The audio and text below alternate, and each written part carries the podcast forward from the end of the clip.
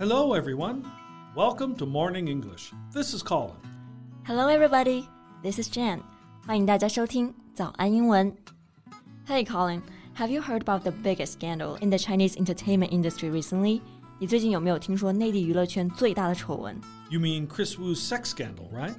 没错，Chris Wu 吴亦凡，he is one of China's biggest stars。那刚刚说到的 scandal 就是丑闻的意思，sex scandal 也就是性丑闻。 yeah, Chris Wu was accused by a 19 year old Chinese college student, Du Meizhu, who posted allegations online accusing Wu of a pattern of sexual assault involving multiple women. 对，吴亦凡呢就被指控以提供工作机会为由，引诱年轻女性，并对她们施压，以发生性关系。And he was accused of sexually assaulting many young women while they were unconscious and under the influence of alcohol. Yeah, and I heard that some of the women were even underage. Yeah, that's outrageous. 很多吴亦凡的受害者呢都是未成年人，那在英文当中呢就叫做 underage。 Yeah, too young to engage legally in a particular activity. 哎，Colin，既然未成年叫做 underage，那反过来有没有叫做 overage 这个说法呢？ Yeah, there's a word overage. It means over a certain age limit. 嗯，对，overage 这个单词呢，就是表示超龄的，或者说年龄过大的。 So back to Chris Wu. It seems that everyone was talking about his sex scandal. 对，这个丑闻可以说是震惊了全国。The news shocked the nation for sure. His arrest became the top trending topic on Weibo, with most comments supporting the police action. So what happened to him? Well, on August 16, 2021, he was formally arrested over allegations of rape. 那现在呢，他已经以涉嫌强奸罪被正式逮捕了。 Yeah, the superstar is now behind bars. That's a good phrase. Behind bars, bars 在这里呢，就是表示条状的横杆或者是杠子。那监狱的门就是由这种 bars 组成的嘛，所以 behind bars 就是表示蹲监狱 in prison。 Yeah, Chris's career is basically over now. His dramatic downfall only accelerated after his arrestment. 没错，他的事业呢算是毁了，品牌接连跟他解约，他的作品呢也被禁止传播。 So his songs were removed from music streaming sites as well as his movies and shows. Yes, he's officially cancelled. I hope R. Kelly will end up with the same consequences. R. Kelly, who is he? Well, young people probably are not familiar with his name, but uh, Jan, I bet you heard of this song before. I believe I can fly. I believe I can touch the sky. Oh yeah，这首歌真的特别的耳熟。I've definitely heard of this song before. It's called "I Believe I Can Fly," right? Yeah, it's a song by R. Kelly. How about we talk about him in today's podcast? 好，那在今天的节目当中呢，我们就来聊一聊美国歌手 R. Kelly。So Colin, tell us more about R. Kelly. Yeah, sure.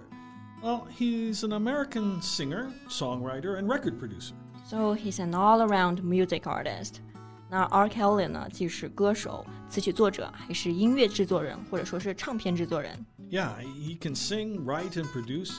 Kelly has sold over 75 million records worldwide, making him one of the world's best-selling music artists.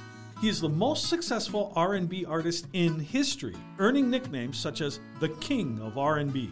The King of R&B 就是被誉为 R&B 之王， 他也是史上最成功的 R&B 艺人之一了。哎，对了，Colin，R&B 它的全称是什么？ Well, R&B is an abbreviation for rhythm and blues. It's a style of popular music developed in the 1940s from blues music, but using electrically amplified instruments. Oh, I see. So, what famous songs did he produce or write? I mean, besides I Believe I Can Fly. Well, um, have you heard of the Michael Jackson song called uh, You Are Not Alone? Yes, of course. You Are Not Alone 可谓是经久不衰的流行金曲了。I didn't know it was produced by R. Kelly. It was written by R. Kelly as well. He's the composer of the song. The song's genesis was a phone call to R. Kelly's management asking him to write a song for Jackson. Genesis 这个单词呢，就是开端、起源、发生的意思。那这首歌的起源呢，就是来自于一个打给 R. Kelly 经纪人的一个电话，要他给 Michael Jackson 写一首歌。 You know, at first, Kelly thought it was a joke. But when he learned Jackson's request was indeed seriously, Kelly immediately entered the studio and wrote You Are Not Alone. So how did Jackson like it when R. Kelly played the track for him? Well, when he played the track for Jackson over the phone, Jackson approved it without change and flew to Chicago to record his vocals. 那看得出来，Michael Jackson 是真的很喜欢这首歌了。Later, it was revealed that Kelly had plagiarized from the song If We Could Start All Over by the Belgian songwriters Eddie and Danny Van Passel in 1993.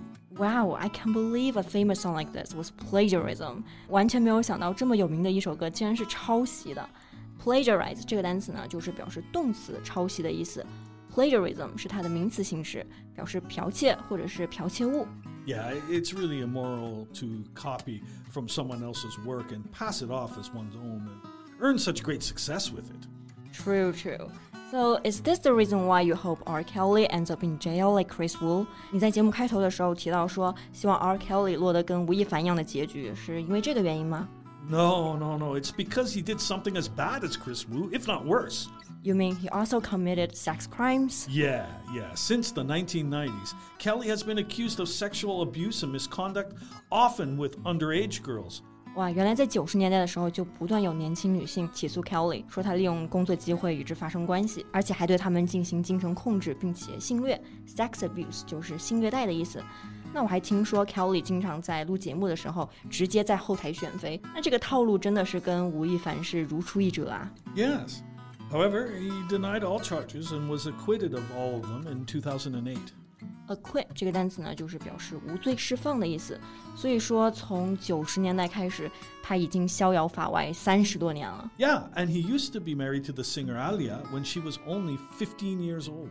Only fifteen years old. So back then she was still underage. Isn't child marriage illegal? Yeah, he, bribed a government employee in 1994 so that he could obtain a fake ID for her. Wow，所以是为了这场同婚能够顺利进行，他居然贿赂政府官员为新娘制作假的身份证明来结婚。所以说他做了这么多罪恶的事情，还屡次脱罪。哎，什么时候他才能够得到应得的判刑呢 ？well, until recently this year, he was arrested facing a total of 22 federal counts, including sex crimes, child pornography, and kidnapping. Yeah, if convicted on all charges he faces, Kelly could spend the rest of his life in prison. 嗯，如果罪名成立的话，R. Kelly 将会面临终身监禁，三十多年了。希望这一天能够早点到来。那我们今天的节目呢，就到这里了。Thanks very much for listening. This is Colin. This is Jan. See you next time. Bye. Bye. This podcast is from Morning English. 学口语就来早安英文。